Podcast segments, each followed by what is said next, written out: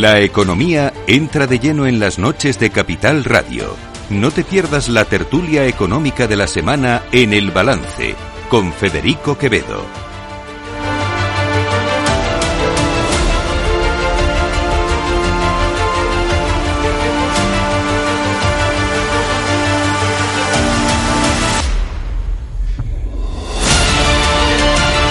9 de la noche, una hora menos en las Islas Canarias, en la sintonía de Capital Radio, llega nuestro tiempo de tertulia, de análisis, de reflexión, pero esta semana, como todos los jueves, llega nuestro tiempo de tertulia económica, con este pedazo de tertulia que tenemos que ya se está convirtiendo en todo un, en todo un referente.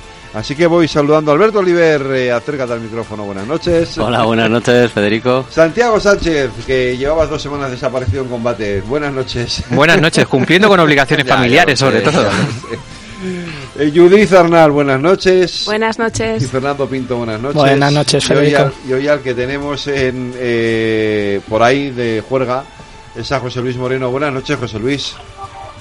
Muy buenas noches, ¿qué tal estáis? Pues nosotros bien, tú, por ahí, ¿no? Eh, Cenando y tal, o En sea, Leganés. en plan bien, En ¿no? Leganés, sí, con, ¿Eh? emba- con embajadores, con Madre un mía. poco todos los que los que hemos sido del digamos de la organización de Madrid Platform que se celebra por tercer año en, en Madrid. A ver, porque cuéntanos, ¿dónde estás exactamente? ¿Esto qué es?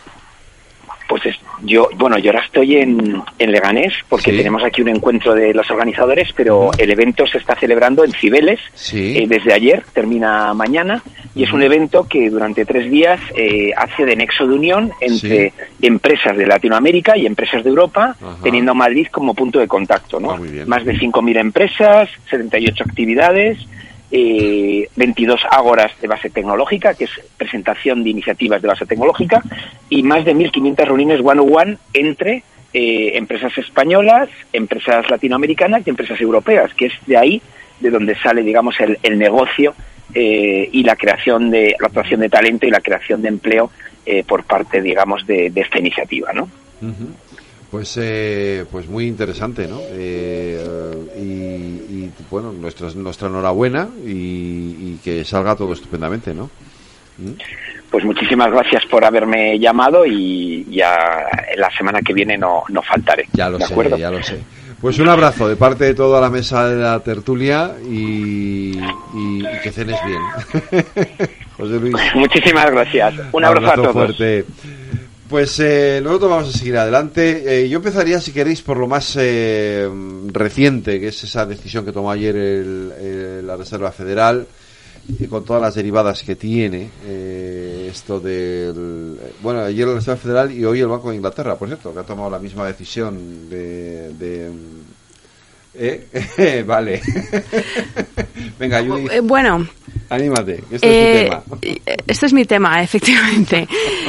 Yo, si me permites añadir Sí. un tercer banco central, Ajá. que yo creo que está pasando más desapercibido, eh, pero es importante porque hay empresas españolas que tienen fuerte exposición a Turquía. Turquía. Efectivamente, hoy Turquía, el Banco Central de Turquía, ha aumentado los tipos 500 puntos básicos. Madre mía. Eh, tiene los tipos de interés en el 30%, tiene una inflación del 60%. Por Dios. Eh, y en los últimos meses, desde que tuvieron lugar las últimas elecciones, eh, los tipos en Turquía han, han subido 1.250 puntos básicos. Y nosotros nos quejamos. Y, eh, y ento- entonces, ¿y ¿por qué digo esto? Bueno, a mí me, me- me gusta mucho seguir la, la actualidad Sí. económica en, en Turquía. Y bueno, esto no habla eh, bien de, de mí en cuanto a, a bruja Lola, ¿no? O, la- o- o posil- o capacidad de anticipar, porque en, en Turquía hubo elecciones en el mes de, de- de mayo, hubo una primera vuelta y tuvieron que ir a, seg- eh, a segunda vuelta, porque por primera vez eh, eh, Erdogan no consiguió la mayoría necesaria para ser investido directamente presidente. Entonces había un candidato, Kılıçdaroğlu, que tenía eh, el apoyo de seis partidos eh, eh, políticos, tanto de izquierdas como de derechas, para derrocar a Erdogan. Yo consideraba que Kılıçdaroğlu tenía la posibilidad de conseguir el poder, ahí me equivoqué claramente, eh, Erdogan eh, siguió en el poder y me equivoqué una segunda vez. Y es que yo consideraba que si Erdogan continuaba en el poder, la política económica de Turquía iba a ser muy heterodoxa. Y resulta que ha sido todo lo contrario. Ha nombrado a dos economistas de reconocido prestigio al frente tanto del Banco Central eh, como del Ministerio de, Finanzas y han empezado a llevar a cabo una política eh, muy, muy ortodoxa. Gaye Erkan, que es la, la, gobernadora del Banco Central de Turquía, como digo, eh, desde que ha llegado ha subido de manera notable los tipos de interés, que es obviamente lo que hay que hacer con unas tasas de inflación tan elevadas. Y Mehmet Simsek, que es el eh, ministro de, Finanzas, está muy alineado con, con esa eh, política monetaria. De hecho, hoy, eh, cuando se ha hecho pública la decisión, el ministro de Finanzas, Mehmet Simsek, ha puesto un tuit diciendo, o sea, dando la bienvenida a esa decisión y diciendo la estabilidad de precios es nuestra prioridad fundamental. Entonces, está bien hablar de, de, las subidas o, vamos de las paradas de las este subidas de tipos de, de, la Reserva Federal y del, del Banco de, Inglaterra pero no quería dejar de, mencionar el caso de, Turquía porque como digo para, para algunas empresas en nuestro país es, eh, es, es, una jurisdicción importante. Hay muchas empresas españolas eh, estén sí sí sí. De hecho eh, uno de los principales bancos españoles tiene una filial importante ahí. De hecho desde el punto de vista eh, financiero, Turquía es considerado como un país de importancia material para el sector bancario español. Dicho lo cual, eh, es una inversión que está muy, muy bien eh, controlada y en estos momentos con esta política económica ortodoxa, esta vez espero no equivocarme, creo que todo va a mejorar en Turquía. Santiago, no, me, algo de No, no, me parecía súper interesante el apunte que, hacía Judith, por eso por algún banco cotizado que sí que tiene, pues ha hecho una inversión importante en Turquía y, además que en los últimos tiempos pues siempre a lo mejor ha, lastrado, o no, más que lastrado, no ha llenado las expectativas que se habían hecho sobre, sobre la aportación al negocio que, tenía. Yo creo que estamos en un momento de, pues, de estabilización de los tipos en, en, esta franja y como muy bien dice Judith, pues eh, yo creo que los bancos centrales están siguiendo muy muy en el corto eh, toda la evolución de todos los indicadores de coyuntura, todas las señales que está dando eh, la inflación y, vamos a ir viendo decisiones en función de cómo vayan evolucionando. Lo que sí que es cierto es que se está produciendo en España y en Europa pues una contracción de, sobre todo del, del flujo bancario, hay menos demanda de crédito por parte de empresas de particulares, más allá de que se encarezcan y que sean también o se hayan endurecido los criterios de concesión de las operaciones financieras y, y la caída en la renta disponible pues terminará afectando, aunque el mercado laboral sigue estando fuerte en algunos países de, Europa, en Alemania, por ejemplo, y en Estados Unidos, pero sí que es cierto que el, objetivo que tiene el Banco Central Europeo de controlar la inflación, de, reducir eh, ese impulso que tiene la demanda, que en ocasiones a veces los estímulos fiscales que se producen desde los gobiernos pues resultan contraproducentes, pero el camino que llevamos es de tipos eh, estabilizados, tipos altos que van a estar con nosotros desde luego en el año 2024 hasta el año 2025 yo no preveo que esto eh, se pueda reconducir y podamos ver bajadas de tipos.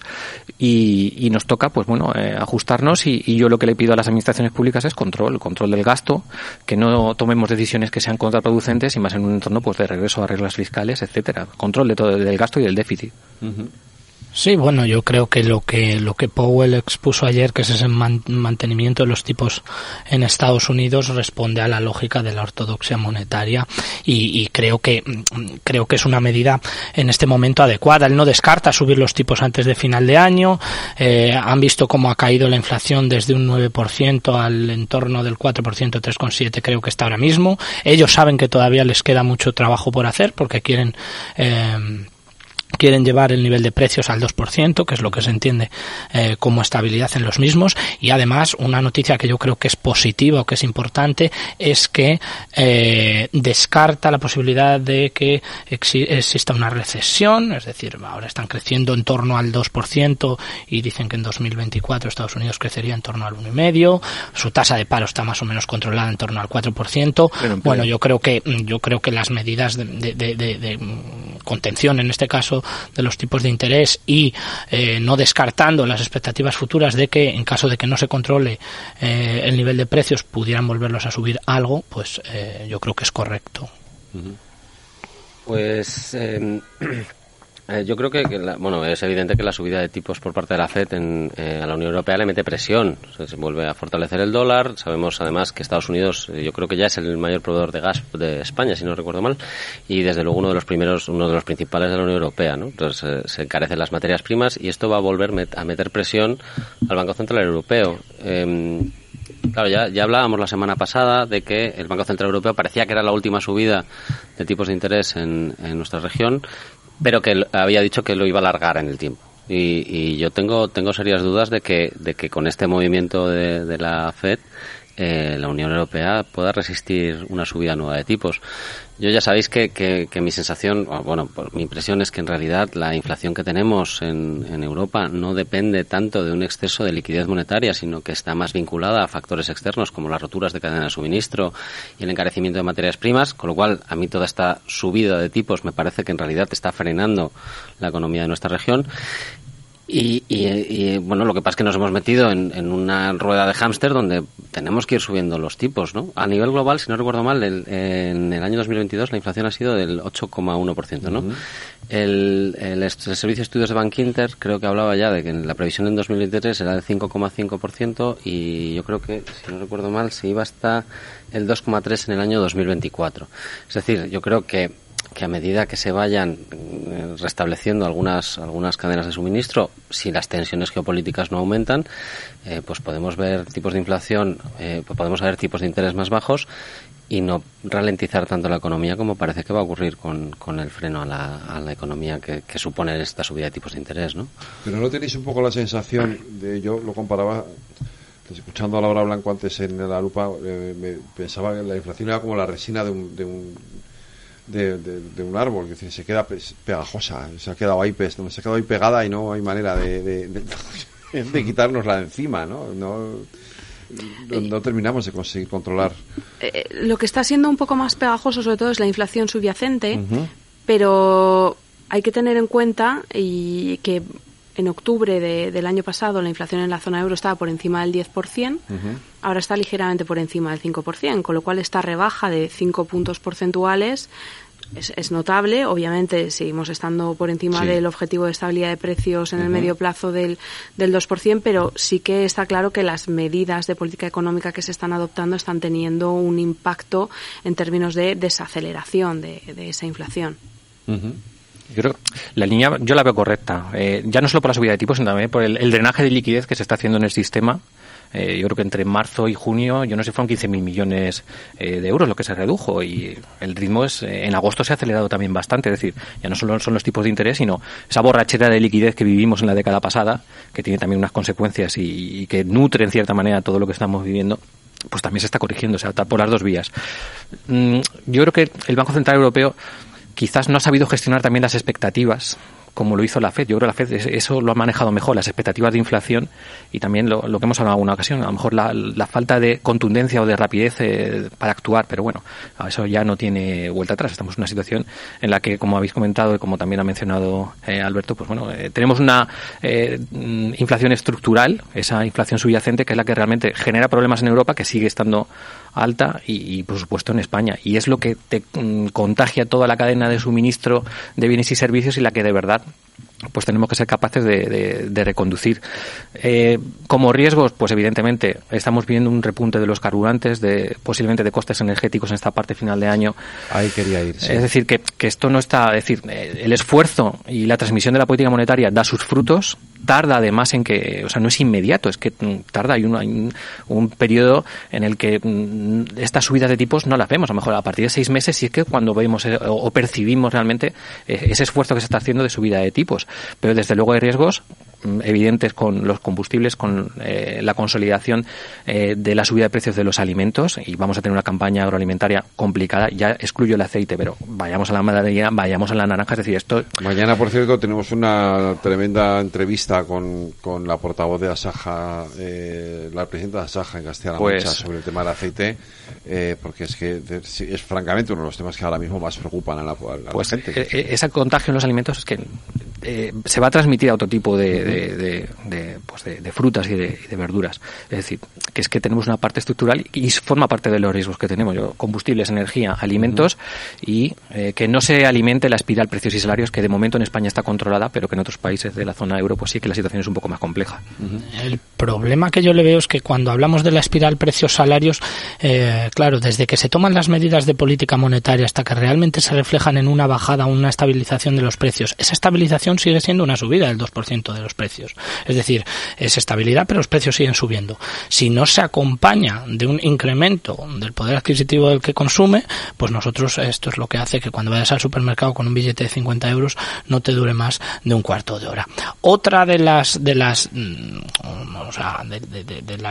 no debilidades, pero sí eh, falta probablemente por parte de Europa de visión que ha tenido con respecto a Estados Unidos en esto o de expectativas, ¿no? De previsión de las expectativas que tenían es que en Estados Unidos tienen mucho menos escrúpulos a la hora de contener desde el punto de vista fiscal el gasto, que esto también contribuye. Es que en Europa, eh, sí, a mí me parece muy bien Next Generation, que es enchufar dinero. ¿A quién ha beneficiado eh, este tipo de este tipo de fondos? Que podemos hablar largo y tendido, Santi, quién son los primeros que se benefician y los únicos que se benefician de este tipo de medidas, dónde están yendo esos fondos y si realmente esto, esto está suponiendo un, eh, una apuesta mm, de, de, dinero en circulación, eh, no estaremos por una parte eh, tratando de contener los precios y por otra parte incentivando a que sigan subiendo. Estos son los el sistema de contrapesos, política fiscal, política monetaria. Yo hay veces que no entiendo muy bien por qué no se coordina eh, a nivel europeo la política monetaria, pero hombre, hay que tener en cuenta qué tipo de políticas fiscales que ya están advirtiéndonos de lo que se nos viene tienen que llevar los diferentes estados. sí, sí. Yo creo que en relación con esto que, comentas, Fernando, que obviamente tiene que haber una coordinación entre política monetaria y, política fiscal y, todas estas medidas de estímulo masivo para hacer frente a la crisis energética tienen que ir eh, desapareciendo y quedar medidas, sobre todo, concentradas en los colectivos más vulnerables. Pero creo que es también importante distinguir entre gasto corriente y gasto de inversión. Mm.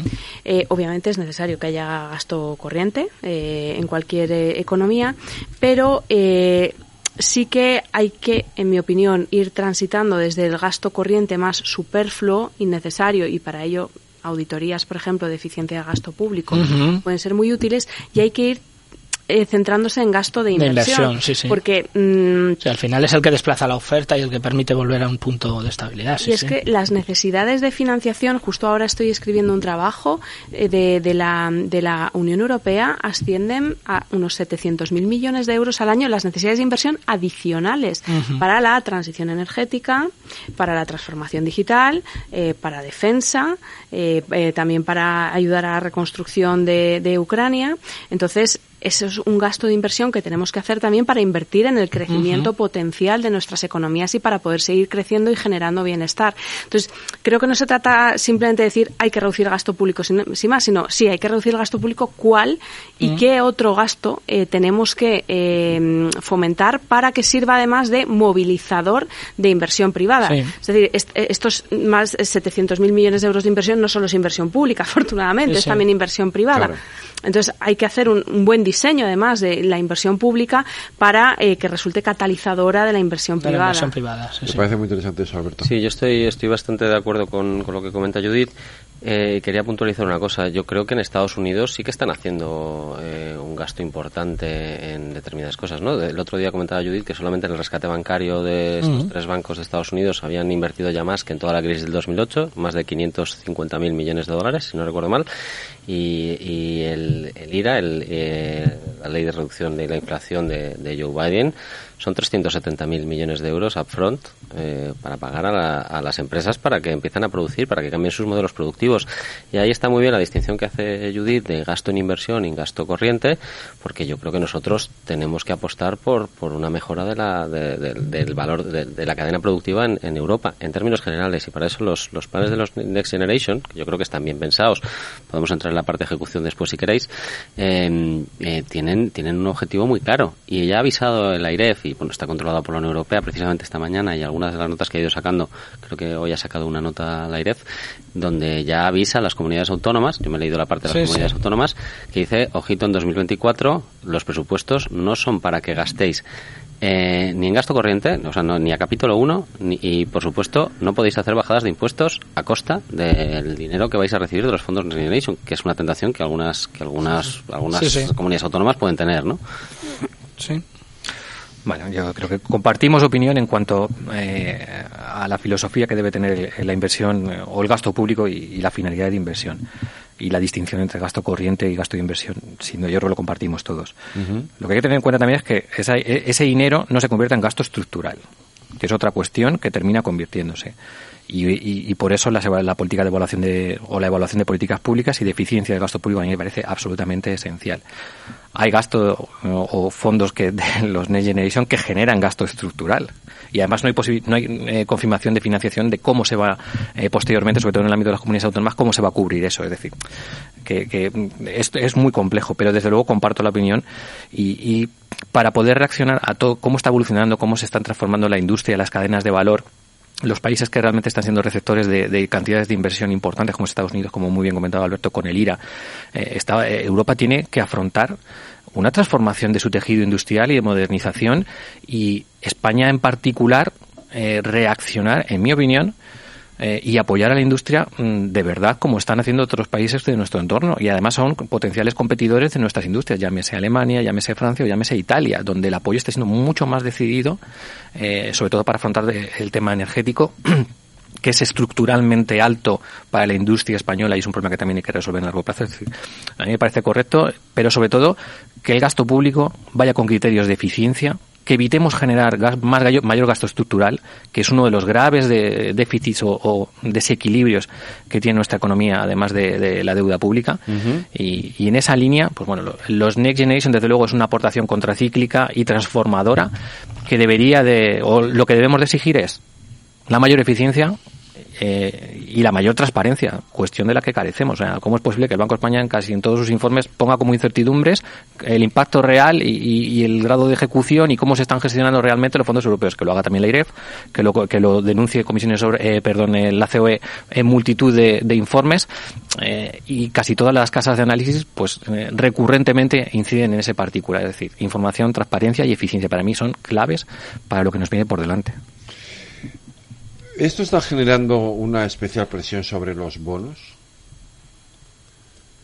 Sobre la rentabilidad de los bonos eh, de deuda pública. No, o sea, eh, vamos a ver, eh, si uno ve la serie histórica de la rentabilidad de la deuda pública a 10 años, no solo de España, sino de cualquier otro país de la zona euro, observará claramente que hay un aumento notable. Pero lo que está pasando eh, en esta ocasión, y contrasta con lo que sucedió durante la crisis de la zona euro, es que las primas de riesgo se están manteniendo constantes, bastante estables. Entonces, la prima de riesgo de España con respecto al bono alemán a 10 años eh, está en torno a los 100 puntos básicos. Y yo esto lo achaco a eh, tres factores fundamentales. En primer lugar, factores de naturaleza estructural, es decir, tenemos ahora una arquitectura institucional en la Unión Europea mucho más sólida gracias a la unión bancaria, por ejemplo, ahí ha permitido romper el círculo vicioso banco soberano. En segundo lugar, factores fiscales, programas como el Next Generation EU o el SURE para financiar los ERTE, es decir, eh, fondos europeos mutualizados, creo que ayudan también a, lanzar a los mercados la, señal de que hay una mutualización por parte de de, la Unión Europea. Y en tercer lugar, eh, por supuesto, la ayuda desde la perspectiva monetaria, las dos líneas de defensa del Banco Central Europeo. En primer lugar, la reinversión del el principal que va venciendo bajo uno de los programas de compras de deuda pública del BCE, que es el Pandemic Emergency Purchase Program. Y en segundo lugar, el instrumento que se lanzó, el Transmission Protection Instrument, para eh, lleva, eh, en caso de que fuera necesario, poder eh, adquirir de manera eh, ilimitada en mercado secundario deuda pública de aquellos países de, la zona euro cuya situación en los mercados financieros se viera deteriorada por razones no atribuibles a, su a sus propias políticas y, situación macroeconómica, siempre y cuando cumplan una serie de requisitos en términos de estabilidad eh, fiscal, macroeconómica, etcétera. Es decir, creo que eh, efectivamente están aumentando eh, la rentabilidad de la deuda pública, esto es indudable, pero está aumentando por igual en toda la zona euro. Las primas de riesgo están estables y creo que hay unas claras razones detrás de, este comportamiento. Alberto, tú querías, porque conocimos ayer esa intervención de la presidenta de la IREF y querías comentar algo sobre, sobre, es decir, todo esto al final eh, nos conduce a un escenario en el que, según explicaba ayer la presidenta de la IREF, claro, viene, eh, la Unión Europea viene ahora con el, ¿Cómo lo podríamos calificar? Con la reforma de las reglas fiscales, Eso ¿no? es, con, la- con, El- eh, el tío Lavara. Con los deberes, ¿no? El tío El tío- Lavara, tío Lavara. sí, algo así, ¿no? Con el Maastricht 2. Y obviamente esto nos va a afectar en el, fut- en, en el futuro, ¿no? En el futuro inmediato. Pues eh, em, sí, efectivamente, y además en el desayuno, en el desayuno de esta mañana Sí. en, la presidenta de la IREF ha sido, Eso, sí, ha, eso. si- ha sido muy contundente con eh, el tema del gasto, ha entrado en el tema del gasto estructural y, y, y- y ya y, y manda en, en los informes que, que ha sacado ayer sacó el informe creo precisamente. Ya avisaba eso a las comunidades autónomas que tienen que tener un superávit.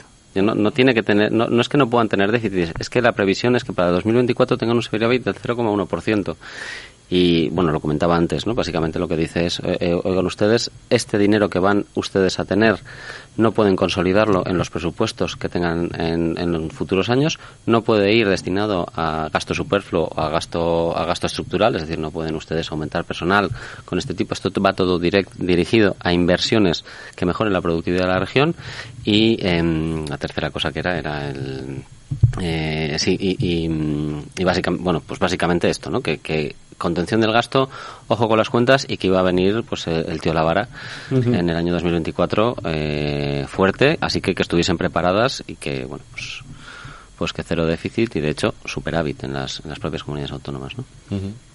So, el, el tío de la vara, eh, términos técnicos, lo que implica es que, bueno, ahora es- es, eh, desde el 2020 se ha aplicado lo que se conoce como la cláusula general de escape, Sí. que simplificando mucho su- supone una suspensión de la aplicación de las reglas eh, fiscales. La cláusula general de escape va a dejar de aplicarse eh, a partir del 1 de enero de 2024, pero eh, los Estados miembros de la Unión Europea han llegado a la conclusión de que, una vez más, la- el marco fiscal europeo no ha funcionado porque nadie lo ha cumplido. Entonces, es necesario reformarlo. Entonces, en estos momentos eh, hay, eh, bueno, la Comisión Europea presentó su propuesta normativa de reforma de las reglas fiscales y se está debatiendo, por un lado, en el Consejo de la Unión Europea, por otro lado, en el Parlamento Europeo. Cuando ambas instituciones lleguen a un acuerdo, pues tendrán que eh, debatir entre sí. Y pues las negociaciones en el marco del Consejo de la Unión Europea las está gestionando la presidencia española. Entonces, yo creo que mm, lo que hay que tener en cuenta es que cuando se habla de reforma de reglas fiscales no implica laxitud. O sea, lo que implica realmente es que va- se van a reformar para que a ver si de una vez ahora sí que se cumplen eh, y son creíbles. Y yo personalmente creo que la propuesta de la Comisión Europea Buena. es bastante equilibrada. Es bastante equilibrada porque mm, por un lado, eh, permite el principio de apropiación nacional, es decir, son los Estados miembros los que van a presentar una trayectoria de ajuste fiscal y este principio de apropiación nacional se ve que ha funcionado muy bien durante la pandemia con el plan de recuperación frente a lo que sucedió con los rescates eh, en el año 2010, en los años 2010-2012. Y es una propuesta que se basa también en los principios de eh, simplicidad, flexibilidad y tiene salvaguardas adecuadas.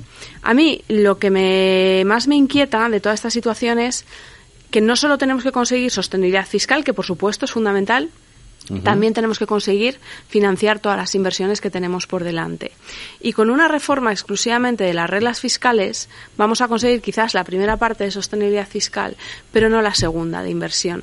Y creo que ya va siendo hora de una vez de que en la Unión Europea, o al menos en la zona euro, haya una capacidad fiscal permanente para financiar con arreglo, o sea, con cargo a fondos europeos, bienes públicos europeos. Es Estoy de acuerdo totalmente. o sea, un un bien público europeo tiene que ser financiado con fondos comunes y es necesaria una capacidad fiscal permanente.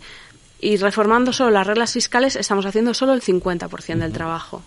Sí, sí, estoy completamente de acuerdo. Vamos, iba en, en, en relación a lo que lo que explicábamos anteriormente. Es que es decir, es que si tú no tienes capacidad eh, capacidad eh, fiscal como eh, Europa, ya hemos visto que, pues bueno, no necesariamente en un momento en una coyuntura económica en la cual necesites obtener fondos, no, siempre que tú puedas establecer cuáles son los criterios de inversión a nivel europeo que tú quieres hacer en términos de infraestructuras, eh, de defensa, de tecnología, de energías renovables, pero que lo haga Europa.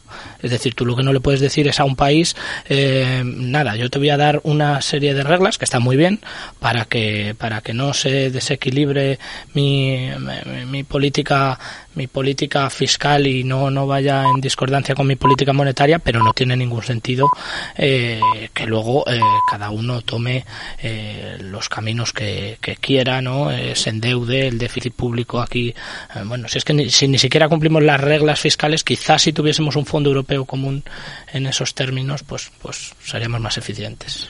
Al final es corresponsabilidad fiscal entre las administraciones, entre las propias administraciones españolas y mm, cumplir, desde luego, eh, y no tomar con laxitud, como ha ocurrido en otras épocas, eh, los criterios que nos marcaban desde, desde Europa. Como muy bien decía Judith, pues eh, durante estos años hemos tenido la cláusula de salvaguarda que nos ha permitido salirnos de esas reglas fiscales. No presentamos planes de reequilibrio, que la ley debería, pedía que además de se acompañara con, planes de reequilibrio, pero bueno, es una cuestión colateral. Y comparto la opinión con que el, el disponer de instrumentos estructurales que fomenten la inversión eh, y fomente la transformación empresarial y sobre todo que favorezcan la competitividad. Y para eso hay muchos bienes de capital público que se pueden eh, desarrollar y además es imprescindible tenerlos. A mí me parece eh, absolutamente fundamental, sobre todo porque además la evolución propia de la Unión Europea es que tiene que ir a eso. Si creemos en el proyecto y creemos en, en la Unión que nos permite unos estándares de, de, bienestar únicos a nivel mundial. O sea que me parece, me parece acertado y además comparto la opinión y creo que es el camino que debemos de seguir. Yo, pues, corregir si, me equivoco o en, qué, en qué parte me equivoco, pero yo juraría que la Unión Europea ya financia actuaciones supranacionales, ¿no? El principio de subsidiariedad. Estoy pensando en, el, corredor del Mediterráneo, en el corredor del Atlántico, eh, e incluso yo creo que, se planteaba, ¿no? Por lo que pasa es que Francia se opone a la conexión energética entre, bueno, se va a hacer se va a hacer la famosa conexión con el hidrógeno verde. Que tengo yo muy dudas de que eso vaya a hacerse. El, el, con Alberto. De acuerdo también, pero bueno, en principio se supone que estaba ahí eso, ¿no? Pero bueno, eh, yo sé que, que el gobierno está impulsando el ¿cómo se llama? Med H2, ¿no? Sí, H2, lo van a llamar para sustituir el que en su momento tenía sentido que era el, el, el, de gas, ¿no? Porque, porque hombre, España tiene siete plantas de regasificación. Recientemente el gobierno pues acaba de habilitar eh, la planta del Musel en Gijón, si no recuerdo mal, para, para meter todavía más gas al sistema. Yo creo que tenemos más plantas de regasificación solo en España que toda Europa en su conjunto y no tenemos salida de la no tenemos salida de gas. Entonces, bueno, lo podemos mandar como estamos haciendo a Marruecos, ¿no? Con, con el consecuente cabreo de, Argelia que ha reducido bastante las, las aportaciones de gas. Pero yo creo que, que, el principio de subsidiariedad es verdad que no está funcionando particularmente bien porque los países ponen muchas trabas. Igual si hubiese una financiación estructural, como decías, como, como la emisión de bonos que se ha hecho con, para el que, que apuntaba Judith, que había sido uno de los elementos que probablemente haya dado más solidez al, al, a la deuda española. Em, probablemente eh, si, si la Unión Europea financia de manera estructural este tipo de cuestiones que son supranacionales y que mediante el principio de subsidiariedad funcionan razonablemente bien, pues eh, podamos, podamos seguir empujando en esa unión, en esa unión europea que yo creo que al final el objetivo último es que acabemos como, como Estados Unidos, ¿no? con, con países federalizados y, pudiendo tomar decisiones en conjunto por un bien mayor, porque en el escenario geopolítico en el que nos vamos a mover en los próximos años va a ser muy difícil que Europa no, no tenga no tenga que Europa tenga voz propia si no somos capaces de, aumentar eso, ¿no? Y, pasa también por todo el tema de defensa, por el tema de la unión política, por seguir empujando en esa dirección, ¿no? Yo, además de una capacidad eh, fiscal centralizada, también creo que es necesario que haya más coordinación y cooperación entre los Estados miembros. Me explico. Semiconductores. En las últimas semanas hemos tenido noticia de que eh, Alemania ha conseguido eh, captar eh, inversiones de Intel y de TSMC para que establezcan allí plantas de fabricación de microchips. Genial, nos viene fenomenal que estén esas plantas allí en Alemania. Pero lo que creo que no es eficiente es que los Estados miembros estemos peleándonos entre nosotros, poniendo dinero público de nuestras arcas nacionales sobre la mesa para competir entre nosotros por la captación de eh, esas inversiones. Entonces, yo creo que tendría mucho más sentido. Un día, si queréis, podemos hablar de semiconductores. La cadena de valor de los semiconductores es endiabladamente compleja, está distribuida a lo largo de todo el mundo. Eh, pero para mí lo que tendría sentido, por ejemplo, es que la Comisión Europea hiciera un análisis de cómo está la situación de los semiconductores en la Unión Europea y dijera, mira, tú, Alemania, eh, pues te vas a especializar en eh, producción de microchips. O, eh, Países Bajos, tenéis ASML, que es una empresa geoestratégica y, y muy importante que produce máquinas litográficas, ultravioletas, o sea, EUV, por si, sus siglas en inglés, una locura. Yo no entiendo muy bien lo que hacen, pero debe ser súper importante y súper estratégico. España, por ejemplo, pues está bastante avanzada en temas de Entonces, yo creo que ahí lo que tendría sentido es hacer una división de trabajo, Especialización, sí, sí. una especialización, una coordinación y, y no competir entre nosotros. Eh, de- pues, eh, al final no vamos a poder competir con Alemania. Alemania tiene mucho más espacio fiscal que España. Alberto. Estando de acuerdo en la forma, en este caso no puedo estar de acuerdo en el fondo. Pero voy a explicar por qué. Em, no hay una competencia real entre Alemania y España en el ámbito de los microchips, y no la va a haber. Además, eh, en concreto, hay ahora mismo solo una empresa en el mundo, que es ASML, que es capaz de producir las máquinas litográficas con capacidad incluso ya de producir eh, chips por debajo de los 3 nanómetros, Sí, que es una han superado barbaridad. a China, de hecho, estaban ahí o decían. Bueno, Chin- China, China ha llegado, por- eh, la, la barrera gorda eran los 10 nanómetros y China había conseguido bajar a 8, o eso decían, que Sí, yo pero también tengo, tengo Luxemburgo dudas. Holanda el otro día, Países Bajos también dijo que ya lo habían conseguido. Bueno, es que. Holanda es precisamente la, es, es la mayor empresa de capitalización bursátil en Europa. Yo creo sí. que SML vale más, o sea, es, es 200, 300 mil millones de dólares.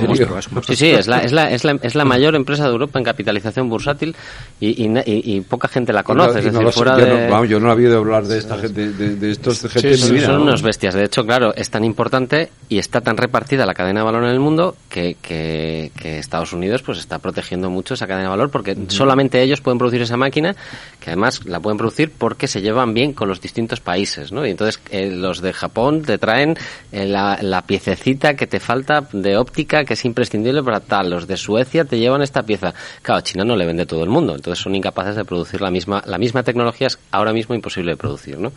Pero en el ámbito de los microchips, y precisamente es que la semana que viene llevo una proposición no de ley para eh, atraer inversiones de, de la- en el ámbito de los semiconductores. Broadcom ha anunciado eh, una inversión en España, si no recuerdo mal, de 900 millones de euros para la segunda fase de la, producción de obleas, que es la segunda fase de la producción de semiconductores, las- la, la tercera si quitamos las máquinas, la segunda, la tercera si incluimos las máquinas.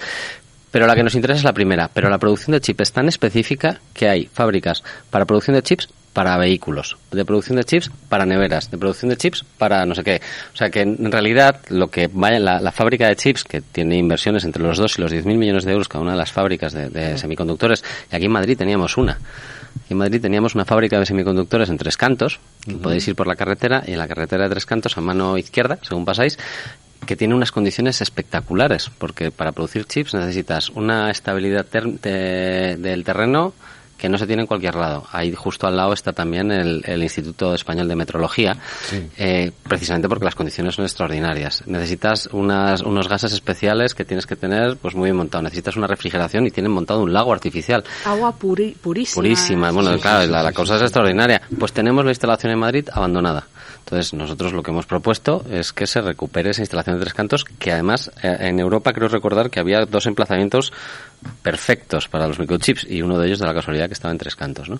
Pero Alemania ya produce chips, tiene tiene mm, tiene una fabri- tiene una zona en, en Eindhoven creo que es que producen que tienen ya Eindhoven es Países Bajos. eh, Sí. bueno, pues la- Holanda. sí, pues justo, pues ahí al, lado en, Sí, eh, en Alemania creo Sí, estuve en, en el las- sur, la zona de Tilburgo y esa zona sí. y aquí tenemos la ASEMI, que es Mm. la Asociación Española de Semiconductores, que yo mm, les quiero mandar un saludo porque traba- son unos profesionales extraordinarios que están empujando muy fuerte para poder traer también una empresa de semiconductores España. Eh, yo creo que, que en este caso hay varios países europeos que podemos producir chips y que no nos tenemos por qué pisar. Ala, todos los países están metiendo dinero público a expuertas y si Europa quiere competir, en este caso, pues nos va a tocar, nos va a tocar poner dinero público. Yo, yo estoy totalmente de acuerdo con, con poner dinero público, pero creo que no lo que hay que hacer es no pujar. Es decir, que Estoy de acuerdo contigo, ¿eh? Claro. Eh, no pujar con Alemania, Sí, sí, con Italia, con, con Francia. Y ya que estamos hablando de semiconductores, eh, un apunte también.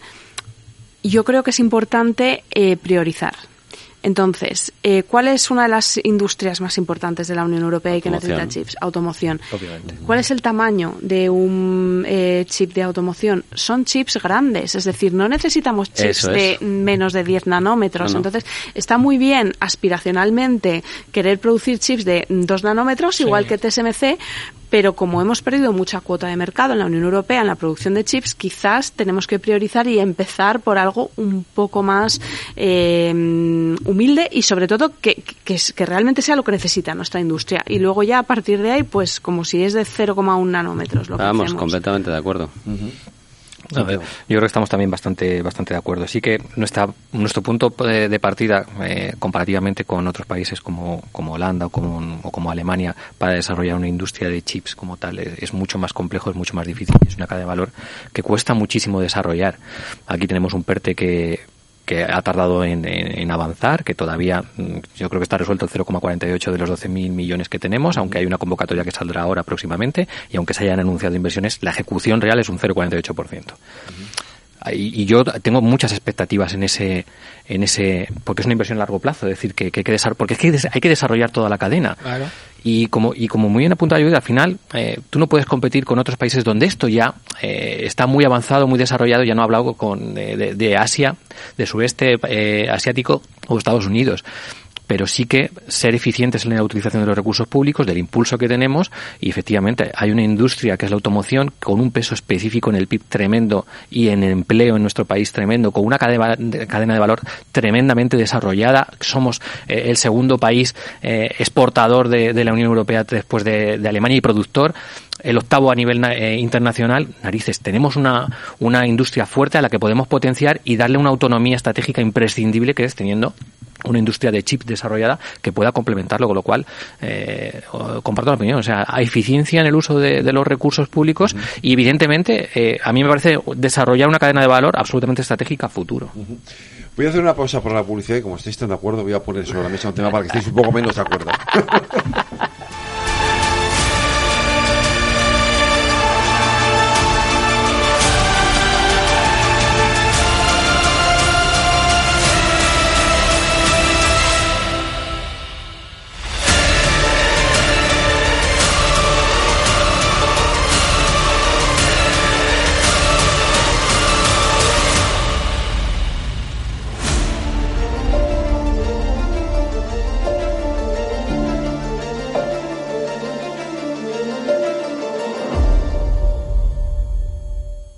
Están escuchando El Balance con Federico Quevedo.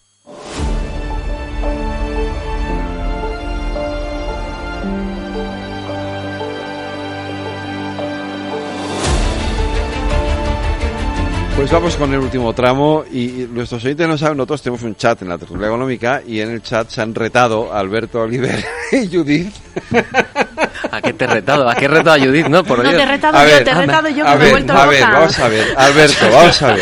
No, por Dios, me retracto. Si hay un apocalipsis zombie, no nos podemos meter en un búnker. No porque te mueres de aburrimiento. A ver, esto, esto, esto va más allá, obviamente, de lo del apocalipsis zombie. Es ya filosofía. No, bueno, esto viene a relación. Yo hace hace tres años o algo así eh, eh, leí una entrevista de un, de un tipo que es un experto tecnológico, es, es profesor y creo que es escritor en el New York Times ahora, eh, que contaba cómo él iba dando charlas sobre tecnología. Entonces, pues un día eh, le, le contratan y tal, y cuando llega al sitio, pues se encuentra con cinco personas que son mil millonarios, es decir, personas muy, muy ricas, que les importa un bledo el tema tecnológico y dónde invertir y tal, porque ya tienen tanta pasta que les da igual, ¿no? Y entonces lo que le preguntan es, oye, en un escenario apocalíptico, eh, ¿qué, vamos, eh, qué, qué podemos hacer para, si el dinero no vale, qué podemos hacer para controlar a nuestras, a nuestras fuerzas? ¿Cómo podemos gestionar? Entonces el tío, claro, pues se mofa y dice, hombre, pues si hay un escenario apocalíptico, no te metas en un búnker que te vas a morir de aburrimiento, ¿no? Y esto da pie a, una reflexión que, que, llevo, tiempo dándole vueltas y, trabajando eh, sobre la evolución de la inteligencia artificial. Y justo hemos estado hablando, Judith y yo, antes de, entrar en, en antena, eh, de la evolución y el impacto que va a tener sobre, sobre los empleos, sobre nuestras sociedades, cómo tenemos que modificar las sociedades, si es que tenemos que modificarlas, pero bueno, por lo menos pensemos, ¿no? ¿Qué, tenemos que hacer con nuestras sociedades? y, bueno, pues la, la disparidad entre los ingresos por capital los ingresos por empleo, que son los que tradicionalmente están, están eh, vehiculando las sociedades occidentales, sobre todo en, países menos desarrollados, pues la gente, pues, pues, pues el empleo remunerado pues es menos habitual y, no es tan vertebrador como en, como en Occidente, ¿no? Pero, pero bueno, yo creo que, es una reflexión interesante que tenemos que y, bueno, ver a qué conclusiones llegamos, ¿no? Totalmente. Entonces, yo en cuanto he visto la palabra inteligencia artificial he dicho, tenemos que hablar de este tema que está tan de moda. Una primera idea. Eh, esta revolución tecnológica es distinta de todas las anteriores, históricamente. Y es distinta porque las revoluciones tecnológicas anteriores han afectado sobre todo a trabajos físicos. Mm. Pero esta está afectando a la economía del conocimiento, a trabajadores cualificados. Eh, ¿Es esto un problema? En general, eh, yo creo que siempre que ha habido una revolución tecnológica, la población ha tenido miedo a ser eh, desplazada por la tecnología y se generó lo que en economía se conoce como la falacia ludita. Es decir, realmente una revolución tecnológica no destruye empleo. Pensemos, por ejemplo, en eh, la sustitución del carruaje, de los, de los coches de, caballos, por el motor de combustión. Obviamente se destruyeron algunos empleos, pero se crearon, otros muchos. claro. Entonces, yo creo que esta revolución tecnológica es necesaria sobre todo por el contexto económico actual en el que vemos que la productividad está cayendo. La productividad entre eh, la década de 2012 a 2022 ya fue menor que la, productividad en la década anterior y además cada vez vamos a tener una población más envejecida. Entonces realmente eh, es una revolución tecnológica buena para la economía y buena para la productividad. Pero creo que tiene que venir acompañada de las políticas públicas adecuadas. Tiene que haber políticas públicas para recualificar a los trabajadores, es decir, eh, hay, trabajos que no se van a destruir eh, eh, por la inteligencia artificial, pero en los que el trabajador debería poder sacar todo el potencial de esa inteligencia artificial y creo que ahí tiene que estar el sector público para fomentar esa formación. Y en segundo lugar, aquellos trabajos que vayan a destruirse por la, por la inteligencia artificial, hay otra mucha eh, demanda de trabajo en, en, otros muchos eh, sectores eh, punteros, entonces hay que recualificar a esos trabajadores para poder situarlos en, en otro sector. Sí, bueno, yo creo que este es, este es el mismo debate que todavía no se ha acabado de cerrar en la, en la OIT acerca de los efectos que tiene la robotización en, en las diferentes plantas. Incluso sí, se llegaron a plantear, eh, vale, tienen que tributar los robots o ya tributan eh, en el impuesto de, de sociedades o, o bueno, eh, todos estos debates están encima de la mesa y la OIT siempre está de alguna manera a la vanguardia en este tipo de estudios. Es decir, eh, a cuántos, eh, a cuántos, eh, cuántas personas necesitabas para pasar el trillo a una hectárea de, de trigo y ahora con una cosechadora o con un tractor, pues lo suplías, ¿no? Pero cuánta gente necesitabas para haber fabricado ese tractor o esa cosechadora. Pues yo creo que este debate, pues es el que surge siempre que hay una revolución tecnológica. Es verdad, y estoy de acuerdo en lo que dice Judith, de que es la primera vez que probablemente estemos ante una revolución tecnológica que no afecte al trabajo únicamente físico. Bueno, los que estamos, vamos, los docentes tenemos bastante miedo, ¿no? A la inteligencia artificial porque es bastante difícil diferenciar, diferenciar cuando un alumno, eh, cuando un alumno está utilizándola al darte una respuesta a, un determina, una determinada pregunta. Pero a su vez, yo como docente no estoy tan preocupado porque yo le puedo pedir que me facilite, por ejemplo, la elaboración de un tipo test sobre el impuesto de sociedades y tú le dices a la IA, házmelo de tal manera, lo revisas y me ahorra mucho tiempo en ese sentido. Quiero decir, por una parte probablemente le dedicaré menos tiempo a la docencia y más a la investigación. Ya sabemos cómo hace Fernando los exámenes. Va a ser que no pongo nunca tipo test, pero me gusta que piensen. Alberto, ¿qué es esto que has mandado? Bueno, pues yo he mandado un pantallazo de, de Business Insider donde dice básicamente cuál es, según ellos, la evolución de los trabajos que pueden ser sustituidos por máquinas y los años en los que puede ocurrir, ¿no? Y dice bueno pues hay, hay cosas como que por ejemplo los camiones en 2027 se podrán se podrán conducir solos. En Estados Unidos ya hay en Los Ángeles creo recordar hay un servicio de taxi que ya te lleva solo no en 2027 los camiones en 2028 así por poner algo gracioso podrán generar canciones de los top 40 no entonces los 40 principales. Eh, en 2030 pueden traducir la piedra roseta en el 2048, ellos, 2048-2050, asumen que pueden escribir el, un bestseller en el New York Times. En 2057, hacer cualquier tipo de cirugía. Y en hacia el 2058-59, eh, podrían realizar todas las tareas humanas. Todas. Todas. todas.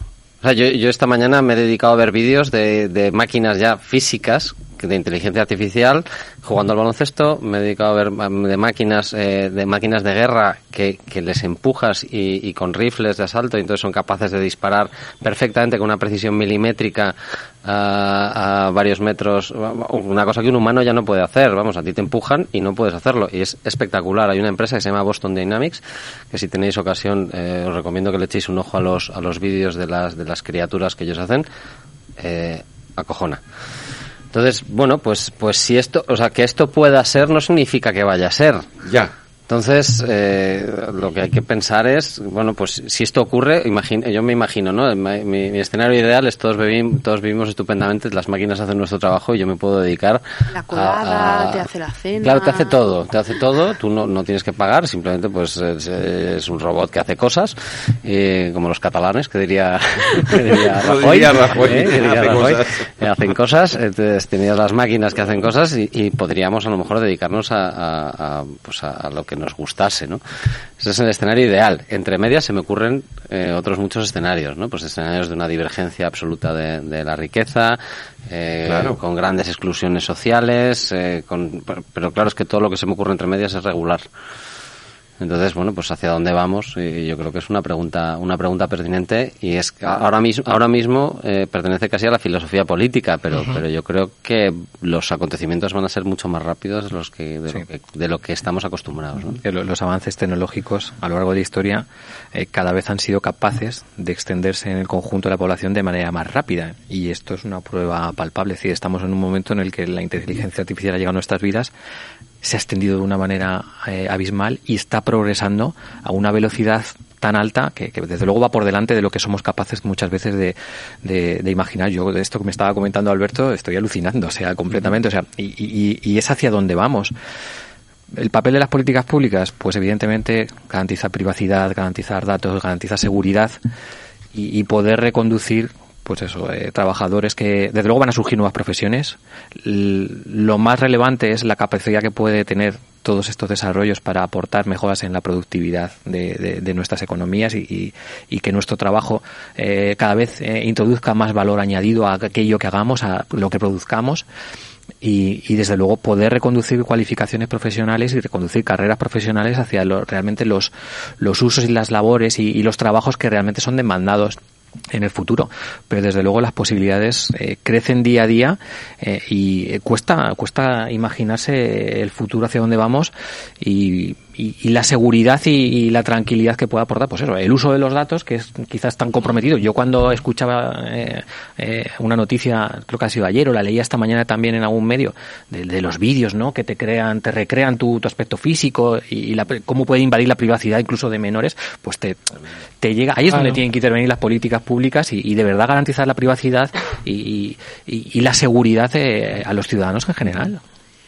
Estoy eh, muy de acuerdo con lo que acaba de decir eh, eh, Santiago y esto me permite traer a colación una cuestión que creo que es muy importante desde el punto de vista geopolítico y de globalización y es que cada jurisdicción está regulando la inteligencia artificial de una manera diferente. Lo que tradicionalmente se ha conocido como el efecto Bruselas, que voy, voy, a hacer una, una, una pequeña broma. Sí podemos decir que la inteligencia artificial se inventó en Estados Unidos, se copió en China y se reguló en la, en la Unión Europea. Eh, y es cierto que, que, al final la Unión Europea es una potencia reguladora, pero eso también le otorga ventajas eh, comparativas. Y es que al final pues eh, el funcionario de turno se pone a redactar un borrador de proyecto normativo en Estados Unidos y dice voy a ver antecedentes. Mira que bien, en la Unión Europea han hecho esto. Y entonces tienden a imitar lo que se ha hecho en la Unión Europea. En este caso, eh, estamos siendo pioneros en, eh, en la regulación de la, de la, inteligencia artificial. El reglamento todavía no se ha aprobado, pero es muy probable que se apruebe pronto. Además, sigue un enfoque de riesgos que desde mi punto de vista tiene mucho sentido.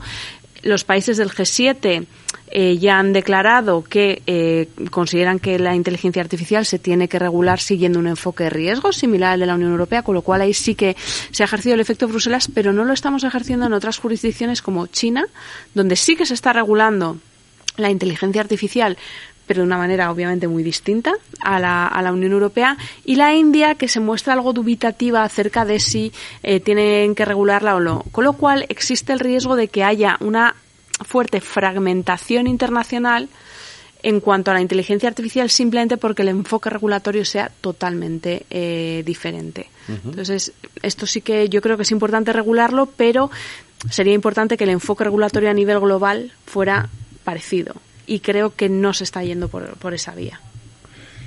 Eh, claro, eh, leyendo lo que escribía Alberto, eh, quizá la parte más preocupante es el, crecimiento de las desigualdades.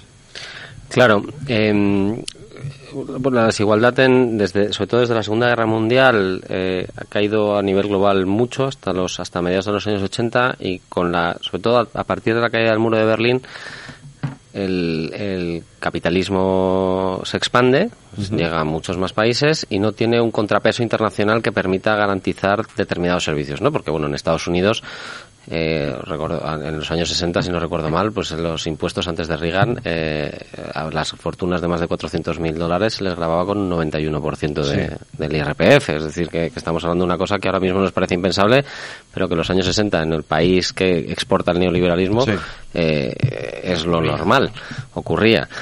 Em, entonces, desde los años 80, que, que, ya no hay contrapesos internacionales y empieza a dar forma a este capitalismo global con, de la mano de la globalización, pues las desigualdades empiezan a incrementarse cada vez más. Y eso eh, de momento no tiene freno. Es decir, cada vez vemos, eh, de vez en cuando salen noticias, ¿no? De el número de eh, mil millonarios, sobre todo China, siempre sale, el número de mil millonarios en China se dispara hasta los 1.300. En, en España, pues también todos los años crece el número de millonarios. Aquí de mil millonarios, pues no, no somos tantos, pero crece el número de millonarios todos los años y la tasa de exclusión social sigue creciendo. en, un estudio de Julio Carabañas hace poco tres factores de aproximación a la desigualdad, no sé si hablamos de él la semana pasada, Puede ser, em, comentaba que los salarios reales de, la población española en general desde los años 90 habían caído un 20%. Es decir, vamos, eh, hace un estudio muy interesante y te explica muchas cosas, pero una de las, uno de los datos con los que me quedé fue ese, que, se habían perdido un 20% de los salarios. Pues eh, debate súper apasionante para continuarlo y para seguir hablando de este tema porque de, verdad que, creo que merece que le prestemos mucha más atención, mucha más atención, perdón. Alberto, Santiago, Judith, eh, Fernando, gracias a los cuatro, de verdad como siempre apasionante esta tertulia. Eh, cada día me gusta más. Muchas, gracias. Gracias, gracias a ti. Buenas noches.